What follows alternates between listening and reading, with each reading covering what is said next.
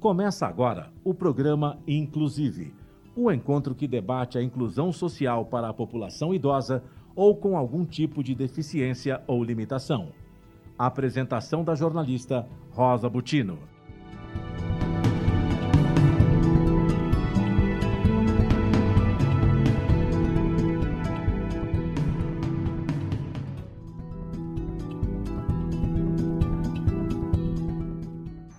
Seguidores e ouvintes do programa Inclusive, hoje a edição é dedicada a uma pauta igualmente relevante como todas, né? Se a gente traz aqui essas pautas sociais com foco social é porque a gente quer também compartilhar com vocês, nossos seguidores e ouvintes do programa Inclusive.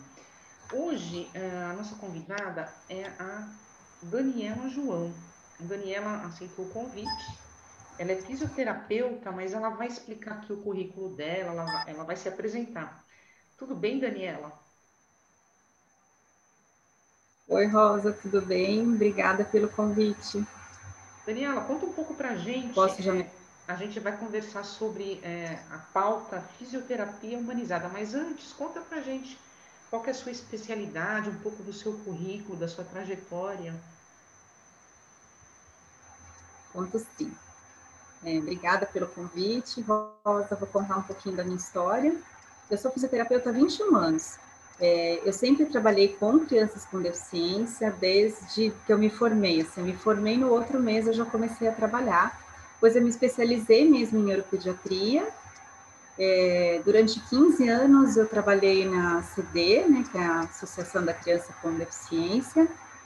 E lá eu trabalhava também só com as crianças e com bebês também prematuros. Eu fazia um acompanhamento para ver se eles iam ter alguma alteração, né, que precisaria de tratamento, de acompanhamento da fisioterapia.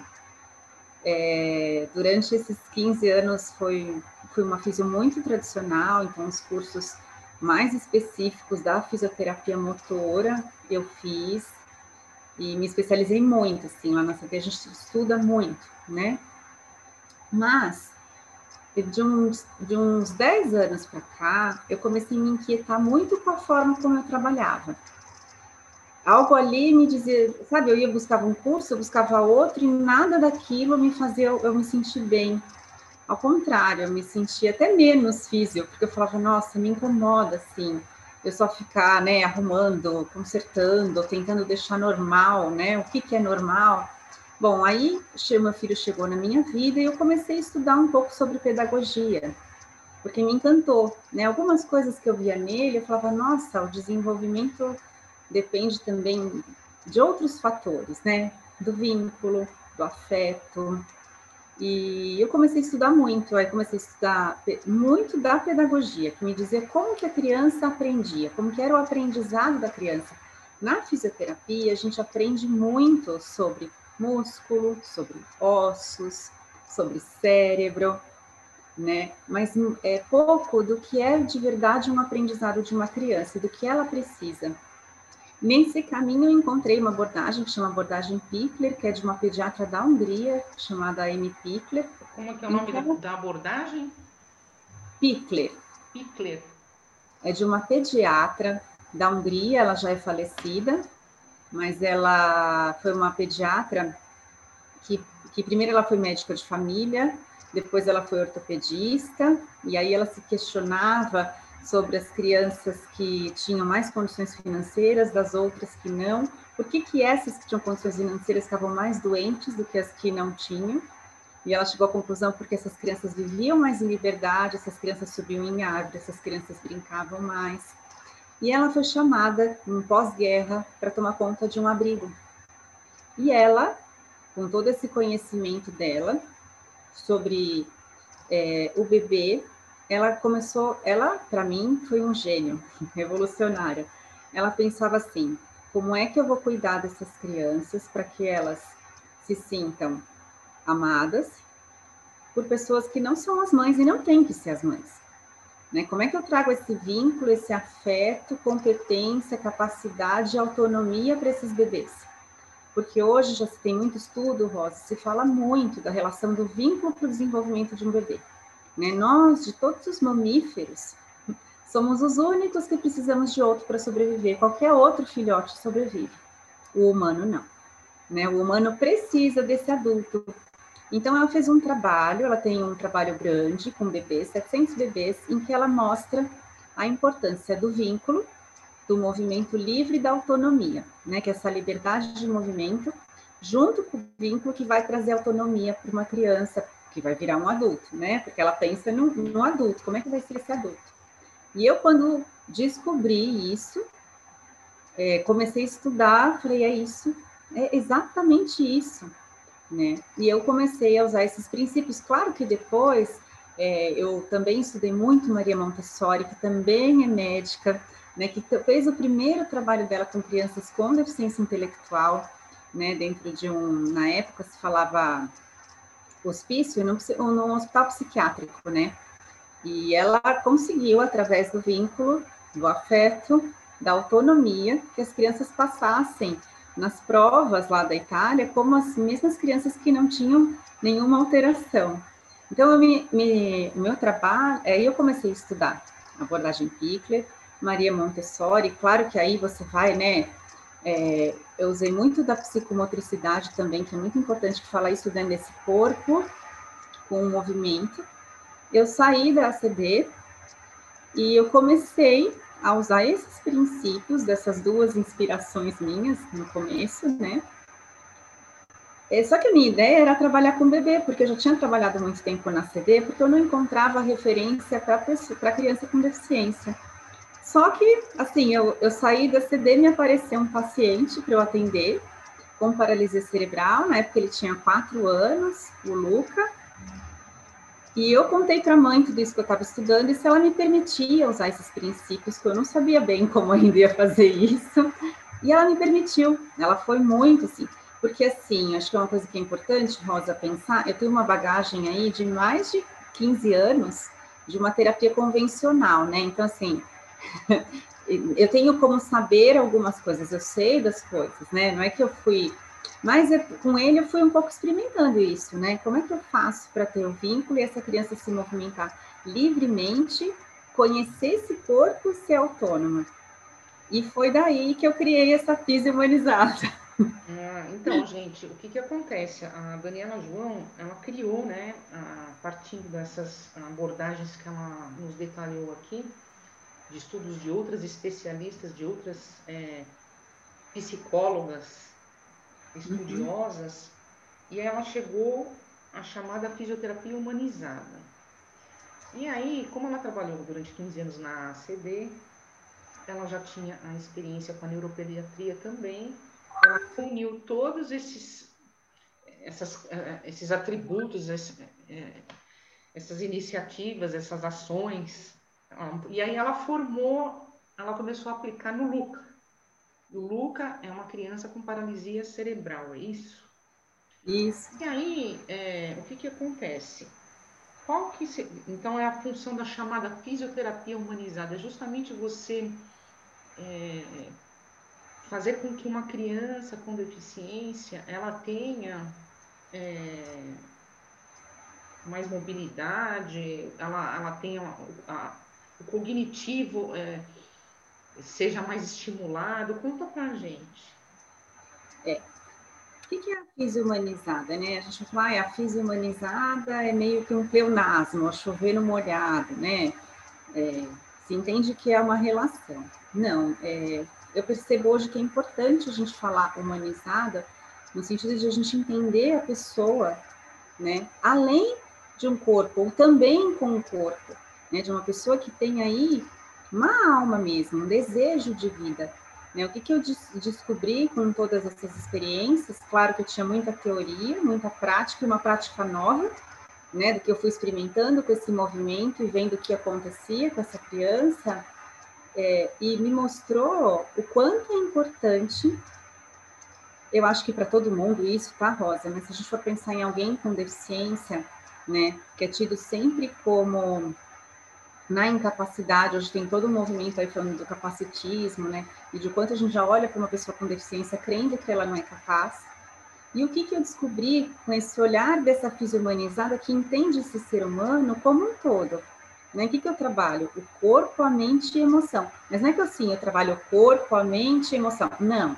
é tudo junto, né? Não dá para ser separado, né? Então, assim, não é que eu brinco para a criança ficar feliz e ela se distrair. A brincadeira faz parte do aprendizado. Quando ela está ali brincando, ela está posicionando o corpo dela de uma forma que ela está trabalhando esse controle muscular. Mas se ela está em segurança, outra coisa muito importante, que como tudo isso se une, a gente pensar assim, é, a gente só aprende estando em segurança. Se você está numa situação que você não domina, você não está inteiro. Você não está com a sua mente inteira, você não está com o seu corpo inteiro, você não está bem, né? Então, assim, para mim é muito importante o que é a física humanizada. Como é que a gente contempla tudo isso, né? Eu tendo aí um vínculo seguro, né? Então, a primeira coisa do meu trabalho é o vínculo, né? Eu entendo que a gente precisa muito desse social, né? Desse, desse olhar, né? E, então, a gente pensa é, nisso primeiro, né? Então, a física humanizada, ela contempla o ser humano na integralidade, né? É, essa fisioterapia humanizada, ela privilegia a integralidade do paciente. No caso, esse paciente é a pessoa com deficiência. Uhum. E me conta uma coisa, aí você é, começou a atender o Luca, você começou a notar que ele estava mais ativo, come, começou a, a, ter essa, a, a, se sociabilizar, né? Mais, é isso? Esse que foi o caminho? É, é, é muito interessante é, a gente perceber as nuances dessa reabilitação, né? É, você percebe, primeira coisa, que é muito claro que às vezes as pessoas acham que, não, que por ser humano, não estou falando do motor, tá? A melhora motora é significativa, assim, é, é impressionante, porque como a gente permite que essa criança conheça esse corpo, qualquer outra pessoa com deficiência, o princípio é conhecer este corpo, não é um corpo idealizado, não é o corpo padrão, não é o corpo normal. É a pessoa com deficiência conhecer o corpo dela, dominar esse corpo, se apropriar deste corpo. E o que, que acontece? Quando eu me conheço, quando eu sei quem eu sou e eu domino, eu me sinto mais capaz, mais competente, eu penso melhor, eu crio estratégias, né? Então, o que aconteceu com o Luca era uma criança que era um paciente antes nosso lá também, né, onde a gente trabalhava, que acabou saindo também lá da CD, que chorava bastante, que tinha bastante dificuldade de relacionamento, não que não tivesse competência das pessoas que estavam ali. Mas o que, que eu fiz? A gente trabalhou o vínculo, né? a gente trabalhou essa confiança, a gente trabalha a segurança. A criança conhece seu corpo, ela se abre para o mundo. Claro, Rosa, que quando a gente está falando da deficiência, existem várias deficiências, várias né, formas. Sim, sim. Né? O que eu faço aqui não é milagre, porque quando a gente fala de deficiência, tem uma coisa muito complicada, cultural até, que todo mundo quer que a pessoa deficiente ande. Né? Então, parece que só isso é evolução. Né? Para mim, claro que isso é importante, eu não estou falando que não, tá? Mas para mim, o mais importante é que essa pessoa tenha autonomia. Porque às vezes esse andar não vai acontecer. Mas a autonomia não, precisa existir. Né? Você, já, você, você, entre os seus pacientes, você tem pessoa com deficiência física também? Cadeirante? Sim, cadeirante? sim, tenho cadeirante. Depois do Luca, quer dizer, eu junto com o Luca, o Luca hoje anda, tá ótimo, tá até com a pandemia mudou para o interior, mas ele tá super bem, ele tá ótimo. É, eu junto nessa época, o Luca tem deficiência física, sim, mas era uma, uma, é, uma dificuldade menor, né? Aí eu comecei a atender um outro paciente, que é o Vinícius, que tinha um comprometimento motor muito, muito maior. E foi muito bom, porque eu também vi as coisas nele. Claro, dentro. Tem uma coisa que eu não te falei, que é o mais importante também na da humanizada, que é a individualidade. Então, assim, os dois tinham paralisia cerebral. Isso, claro que é importante a gente saber das, da deficiência, tá? Mas não é o que me norteia. O que me norteia é a pessoa. Né? Então, é o que o Vinícius precisa que eu facilite, auxilie lá, né? Para poder ele se desenvolver à sua maneira, né? O que, que o Luca precisa? E foi muito bom trabalhar com o Vinícius, porque eu aprendi muitas coisas aí. Como que a gente faz essas pequenas autonomias mas que mudam, sabe, a fisionomia. Você vê o semblante, você vê um corpo mais relaxado, né? Eu atendi bebês. Nesse meio tempo, eu atendi várias. É, foi muito bom, né? Porque acho que assim, fui uma criança super mais leve, para uma criança com uma dificuldade maior. Ah. Muito bem. O que, que acontece? É, você teve. É, quantos pacientes você tem hoje com deficiência? É, dez. Hoje eu tenho dez. Né? Porque assim, hoje eu sou, né, eu sou autônoma e isso vai. Maravilha. Mas foi muito bom, porque quando eu comecei, eu peguei os extremos, né?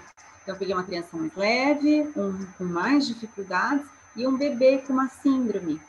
E que eu comecei desde o começo a usar os princípios, né? Porque os outros dois já eram maiores. O Luca tinha quatro anos, o Vini oito, o Vinícius, então. E aí veio um bebê e aí eu pude usar tudo mesmo que eu aprendi com ele, também ver respostas muito significativas assim. É, é, a fisioterapia também ela se caracteriza por alguns exercícios, né?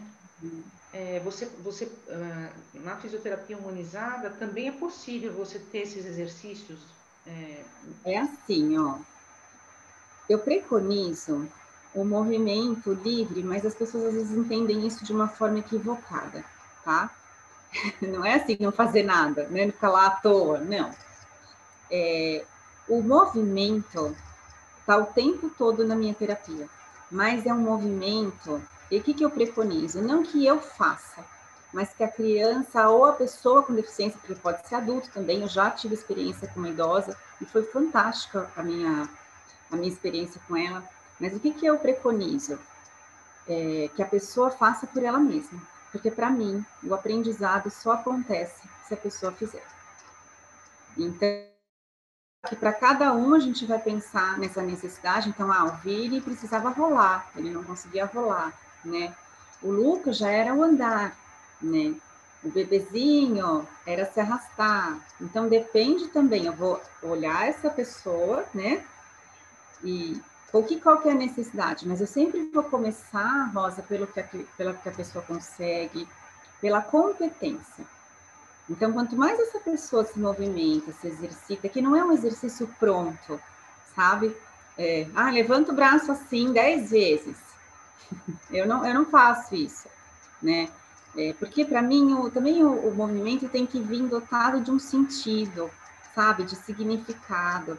Claro que com as crianças isso é mais fácil, né? Porque o brincar faz, é, é a terapia deles, mas é um brincar com movimento, né? Então, vou me deslocar para pegar algo, né? Ou eu vou abaixar e levantar para tentar pegar um brinquedo que está lá no alto. Então, se é uma criança que eu preciso né, que fique em pé, eu vou criar ali um ambiente para que ela possa ela mesma agachar e levantar, né? Se arrastar, eu vou criando, mas é sempre de acordo com a possibilidade.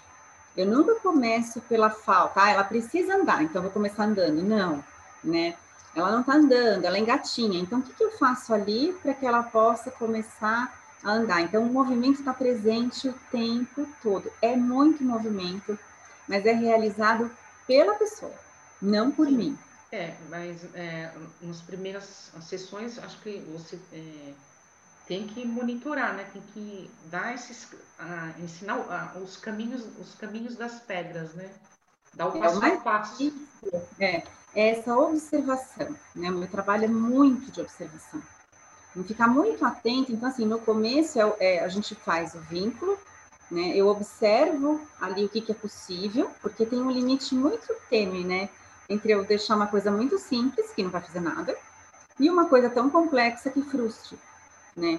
Então precisa aí ter um, um, um, desejo, uma vontade. Então é muito trabalho, é bem. O pessoal pensa assim, nossa, né? Porque você não faz pela pessoa, não é tão difícil. Não, é super bem. Eu fico bem inteira ali. Eu tenho que estar inteira. Não dá para estar mais ou menos, não dá para conversar, não dá para fazer nada. É o tempo todo ali com o paciente. Daniela, é, a, a, você é uma pessoa tão calma que imagino que que realmente você só tem realmente a trazer benefícios para os seus pacientes, né? isso é muito bom, né? Isso ajuda, você passa uma serenidade, isso, isso é muito importante. É, ah, o que, que acontece? Você também comentou que você já é, atendeu é, idosos. A fisioterapia humanizada também, ela, ela, ela pode se estender para a população em geral, não é? Pode, deve, deve. É, o que, que eu trabalho? O que, que é a fisioterapia humanizada? É trabalhar o humano. A gente precisa entender também, Rosa, que o humano é essa diversidade. Que o humano não é. é eu sou de, apesar da gente ser mulher, né? Pode ter até a mesma idade, somos totalmente diferentes. Então serve para todo mundo. E também como é individualizado, né? É a sua necessidade. Qual que é a necessidade da Rosa? Eu posso atender você. Qual que é a necessidade, né? A minha senhora que atendi era Rosa. Mas elas são baseadas nesses princípios, sabe assim? Da segurança, da... Eu não acredito é, que alguém consiga assim, se desenvolver de forma plena sem segurança sem confiança. Então, eu sempre parto da segurança, do vínculo, da confiança, daquilo que a pessoa é capaz de fazer, para ela ir se desenvolver, colocando desafios e aumentando esse repertório. Né? E não lá do final para o começo, está sempre. Eu acredito muito que se a gente está bem, se a gente está tranquilo, se a gente está com segurança e confiança, a gente se abre para o aprendizado, mesmo que seja difícil, mesmo que tenham limitações físicas, tônicas, enfim qualquer que sejam elas. É, a humanização, ela, ela realmente ela está é, num crescente é, dentro da, do setor de saúde, né? É, até porque nós vivemos no, um novo tempo, um novo momento. Né? Esse momento é, ele ainda ficou ainda mais escancarado com essa pandemia, né?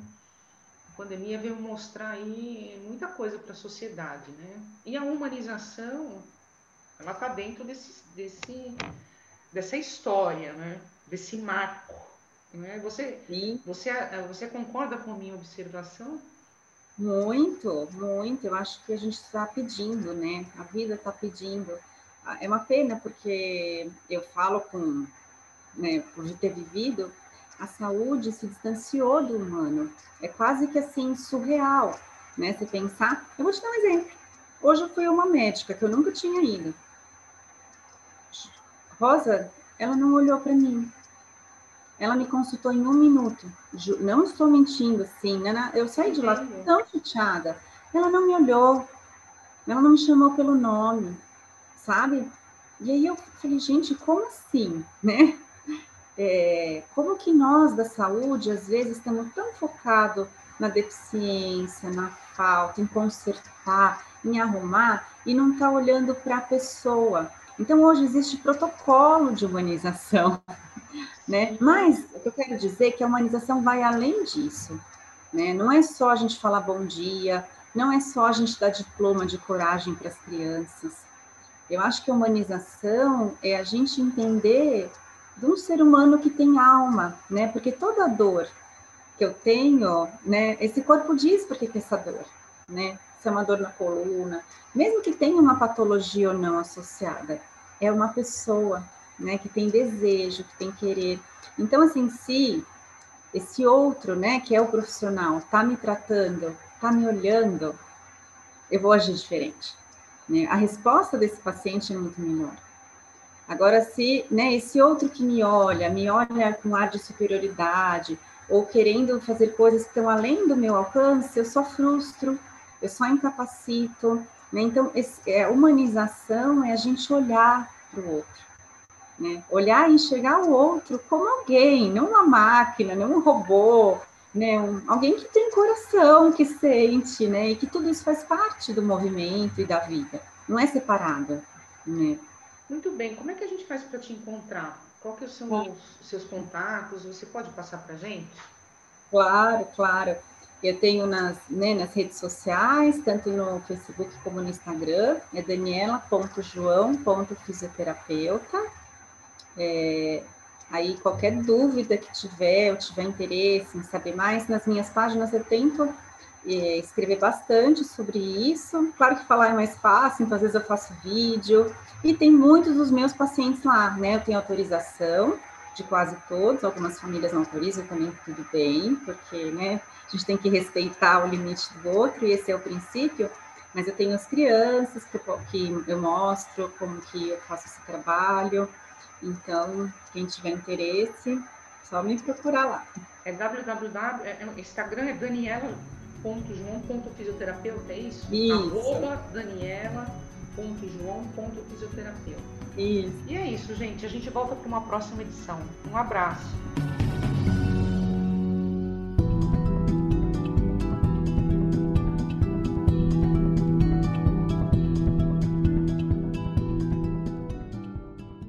Termina aqui o programa Inclusive, o encontro que debate a inclusão social para a população idosa ou com algum tipo de deficiência ou limitação.